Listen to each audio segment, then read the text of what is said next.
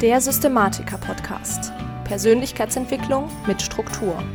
Wie du deine Richtung im Leben wiederfindest und mit Struktur deine ganz persönlichen Ziele und Visionen erreichst. Hallo zusammen und herzlich willkommen im Systematiker-Podcast, dem Podcast für angehende Systematiker. Ich bin Lisa Schröter und heute reden wir über ein Thema, über das ich schon ein bisschen mit euch geredet habe, aber heute von einem anderen Aspekt aus betrachtet. Und zwar reden wir heute über das Thema Willenskraft bzw. Selbstdisziplin. Und auf dieses Thema bin ich gekommen, weil ich jetzt ein neues Buch angefangen habe kürzlich. Und zwar ist das Die Macht der Disziplin von Roy Baumeister und John Tierney. Ich hoffe, der wird so ausgesprochen, ich weiß es nicht. Ich habe noch nicht so viel gelesen. Ich habe bisher die Einleitung und ein Kapitel gelesen, möchte aber sehr, sehr gerne meine Gedanken dazu mit dir teilen heute. Und zwar wird in diesem Buch das Thema Disziplin sehr wissenschaftlich beleuchtet, was ich ja persönlich sehr, sehr gerne mag. Ich mag ja lieber Dinge verstehen und nicht nur dran glauben. Apropos dran glauben, da wird tatsächlich auch sehr, sehr stark mit dem Du musst nur dran glauben und dann wird das alles klappen, Glaubenssatz, positive Psychologie, bla, ich weiß es gar nicht, wie es heißt, abgerechnet. Und ja, da gehen wir mal so ein bisschen durch. Und dazu vielleicht zu Beginn, da wurde über eine Studie berichtet, in der relativ random getestet wurde, ob Menschen, also die Studienteilnehmer, gerade ein Bedürfnis oder Wunsch verspüren oder in der letzten Minute ein Bedürfnis oder einen Wunsch verspürt haben. Und diese Studie ergab, dass wir Menschen tatsächlich circa drei bis vier Stunden täglich Versuchungen widerstehen. Und das finde ich schon relativ krass. Das hätte ich so nicht erwartet. Drei bis vier Stunden jeden Tag, in dem wir Versuchungen widerstehen. Das sind alle möglichen Versuchungen. Ganz oft waren Schlaf, Essen, Sex, aber auch Konsum von irgendwas und dann natürlich Fernsehen, Social Media etc. Und was ich an dem Ergebnis noch wahnsinnig interessant fand, war, dass in circa ein Sechstel der Fälle die Menschen ihren Versuchungen und unterlegen, erlegen, erlegen sind. Aber da kam es ganz, ganz arg drauf an, was das denn für Versuchungen sind. Also bei Schlaf, Sex oder Konsum war der Widerstand oder die Möglichkeit zu widerstehen, die Widerstandsquote, nennen wir es Widerstandsquote, tatsächlich relativ gut. Wenn es um Essen oder Softdrinks ging, dann war es eher mittelmäßig. Aber was ich richtig krass finde, ist, wenn es um Fernsehen, Internet, Social Media, Videospiele oder generell Arbeitsvermeidung ging, dann war fast die Hälfte der Versuchungen, der ist man quasi erlegen. Was ich ähm, ja gerade im Verhältnis zu den ein Sechstel, wie es sonst ist, oder wie es im Durchschnitt ist, relativ heftig finde. Und da sieht man mal wieder, Social Media und die Spieleindustrie, genauso Fernsehen, haben eine gute Arbeit geleistet mit dem, was sie so machen wollen. Dann wird noch auf das Marshmallow-Experiment eingegangen. Das kennst du bestimmt. Ich reiße es jetzt nur ganz, ganz kurz an. In den, ich glaube, 60er oder 70er Jahren wurden vierjährige Kinder, also Kindergartenkinder, auf einen Stuhl in einen relativ langweiligen Raum gesetzt und ihnen wurde ein Marshmallow gegeben bzw. hingehalten, auf den Tisch gestellt und ihnen wurde gesagt, wenn du eine Viertelstunde wartest, dann kriegst du zwei, du kannst ihn aber auch gleich essen. Die meisten Kinder haben das nicht so gut hingekriegt tatsächlich und insbesondere die Kinder, die sich, die es geschafft haben, sich abzulenken, die haben dann diese ganze Viertelstunde ausgehalten und dann auch den zweiten Marshmallow gekriegt. Das Interessante an dem Experiment ist aber tatsächlich vielmehr, dass Jahre später diese Kinder nochmal beobachtet wurden und da letztendlich festgestellt wurde, wer als Kind in Bezug auf eben diesen Marshmallow eine größere Willenskraft gehabt hat, der war als Erwachsener klassisch erfolgreicher. Also der hatte dann in der Schule bessere Noten, der hatte später einen höheren Abschluss, hat mehr Geld verdient in seinem Job, aber auch bezüglich des persönlichen Verhaltens war es erfolgreicher, wie gesagt, in Anführungszeichen. Also ein besserer BMI zum Beispiel, aber auch beliebter. Der, die Person war ein beliebter, hatte ein stabilere, befriedigendere Beziehungen, weniger Drogenprobleme, weniger Konflikte mit dem Gesetz, aber auch, was ich sehr, sehr interessant finde, weniger Psychosen, Essstörungen oder andere psychische Leiden. Ich habe dir davon schon mal etwas intensiver in einer anderen Folge erzählt, die verlinke ich dir auf jeden Fall nochmal in den Show Notes. Aber das ist auf jeden Fall das, was bei diesem Experiment rausgekommen ist. Also wer als Kind schon eine höhere Willenskraft und Selbstdisziplin hat, der ist als Erwachsener in Anführungszeichen erfolgreicher. Und ja, wie gesagt, ich habe ähm, diese Teile dieses Buches gelesen und fand das wahnsinnig interessant. Finde ja auch das Thema Willenskraft sehr, sehr interessant, weil Willenskraft muss man ja immer aufbringen, wenn man etwas macht, was einem unangenehm ist. Ich habe ja schon mal eine Folge dazu gemacht. Jetzt erzähle ich die ganze Zeit von anderen Folgen. Ich habe ja schon mal eine Folge dazu gemacht, wie du deine Willenskraft erhöhst. Und ja, letztendlich habe ich dann gestern so durch dieses Inhaltsverzeichnis gestöbert. Da gab es dann das Kapitel, wie sie ihr Kind stark machen. Und das ist tatsächlich genau die Frage, die man sich immer stellt oder die ich mir zumindest bei dem Thema immer gestellt habe, weil irgendwie war klar, okay, Willenskraft ist gut. Also, wie mache ich das dann später mal irgendwann bei meinen Kindern oder wie kann ich das generell ausbauen? Also habe ich mir dann gestern Abend noch dieses ganze Kapitel durchgelesen und was sehr, sehr interessant ist, ist, dass die Autoren sehr viel, ja, den Vergleich zum Selbstbewusstsein gezogen haben. Also in, sage ich mal, zehn Jahre bevor dieses Buch rauskam, circa, so stellt er das dar, war immer so das Thema, okay, Selbstbewusstsein macht erfolgreich. Wir müssen unsere Kinder nur möglichst intensiv bestärken und dann werden sie auch erfolgreich. Dann werden sie gute Noten schreiben, dann werden sie einen guten Job kriegen halt dieses klassische Erfolgsding in unserer Gesellschaft erreichen. Also, du musst nur dran glauben und du wirst erfolgreich. Und das ist ja auch was, was ja im Bereich der Persönlichkeitsentwicklung sehr, sehr verbreitet ist, dieser Glaube. Und mittlerweile ist es leider nachgewiesen, dass das nicht so ist. Also es ist eher umgekehrt. Erst kommt der Erfolg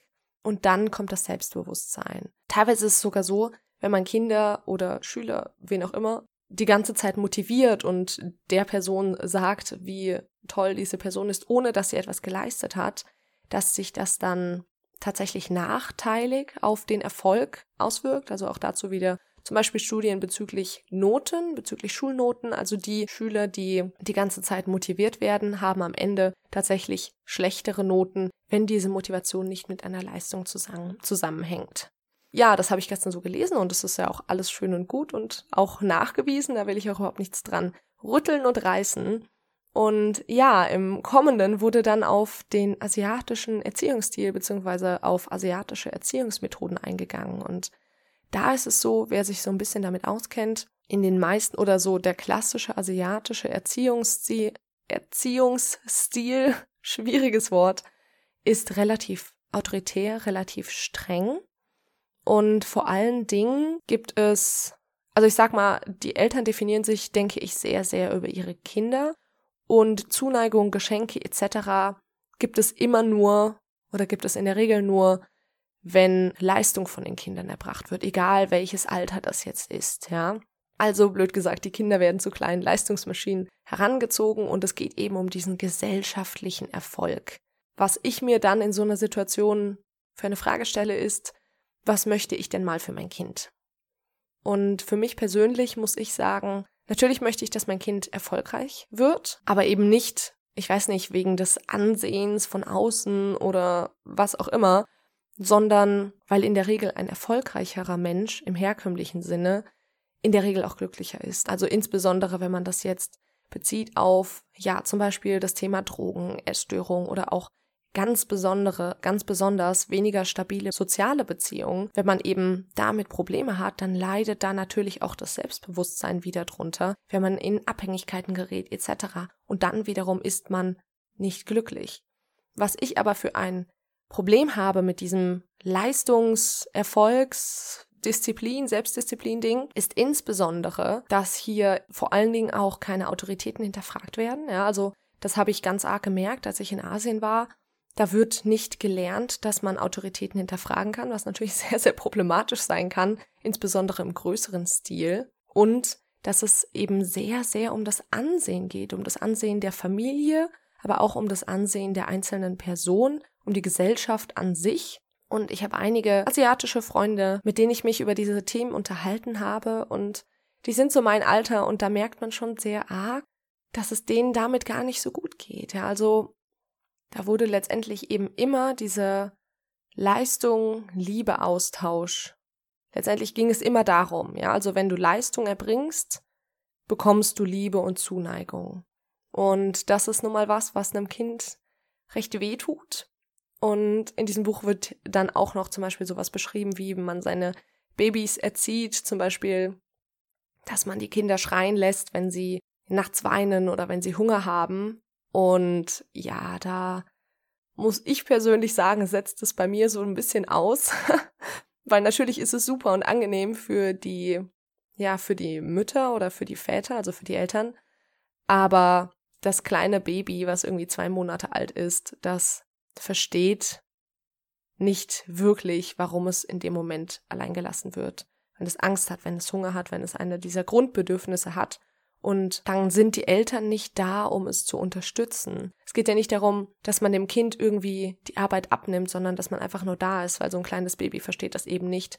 Und es ist dann kein Ich lerne, damit umzugehen, sondern das ist dann einfach nur, ja, meiner Meinung nach zumindest ein Resignieren. Da kommt ja eh keiner, jetzt muss ich es halt alleine machen. Und das ist vielleicht nicht unbedingt das, wozu Eltern da sind. Genau. Also was ich mit dieser Folge eigentlich sagen will, ist, ich denke, man muss so ein bisschen das richtige Maß finden. Also Willenskraft ist sehr, sehr, sehr gut und sehr, sehr wichtig, auch für dich persönlich, denn ohne Willenskraft kriegst du nichts gerissen.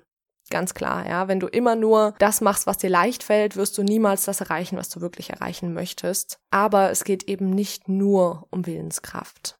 Es geht eben auch darum, glücklich zu sein. Und Willenskraft ist eigentlich nur ein Mittel dazu, genauso wie Gewohnheiten etablieren, was wiederum nicht geht, ohne Willenskraft zu haben. Aber das ist alles nur ein Mittel zum Zweck. Also, wenn du dich mit dem Thema beschäftigst, dann frag dich am besten einfach mal, was möchte ich denn vom Leben? Also möchte ich erfolgreich sein, ganz viel Geld verdienen? Willenskraft, top. Möchte ich tatsächlich auch glücklich sein, dann musst du ganz klar auch mal loslassen können und dich einfach mal, ja, vielleicht ein bisschen treiben lassen. Es ist okay, wenn man sich Pausen gönnt. Und zwar auch mal ungeplant.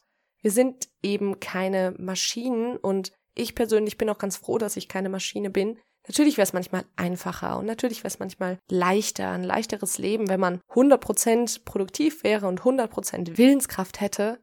Aber ich mag ganz gerne diese kleinen Peaks, diese kleinen Ausflüchte, die halt, ja, vielleicht auch einfach den Menschen oder ein Lebewesen ausmachen.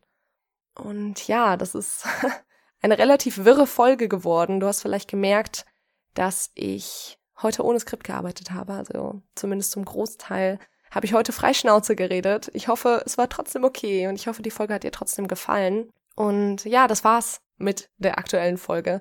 Und was mich wirklich diesmal unglaublich interessieren würde, weil ich mir selbst einfach noch nicht so ganz ein Bild gemacht habe, ist, wie du das denn genau siehst. Also, wie siehst du das Verhältnis von Willenskraft, Bestärkung, insbesondere vielleicht auch bezüglich Kindern, ähm, aber auch bezüglich sich selbst? Ich meine, das hat ja jetzt nicht unbedingt nur was mit Kindererziehung zu tun, sondern eben auch jetzt, sage ich mal, Lehrer, also Disziplin, Selbstdisziplin, Willenskraft, Motivation und Selbstbewusstsein. Ich werfe einfach mal Begriffe in den Raum. Es würde mich wahnsinnig interessieren, wenn du da deine Gedanken mit mir teilst. Wirklich sehr, sehr arg. Am besten natürlich wie immer unter dem aktuellen Instagram-Post. Und ansonsten ist es sehr, sehr schön, dass du heute wieder mit dabei warst. Ich freue mich wie immer über Feedback, insbesondere in Form einer Bewertung auf iTunes. Das würde mich sehr freuen. Und wenn du mich unterstützen möchtest, dann verlink am besten das Coverbild des Podcasts oder ein Bild der aktuellen Folge auf Instagram in deiner Story oder in deinem Feed und vergiss nicht, mich zu markieren, damit ich es finde. Ich wünsche dir einen wunder wunderschönen Tag. Ich bin Lisa und ich freue mich, wenn du nächstes Mal wieder mit dabei bist beim Systematiker Podcast.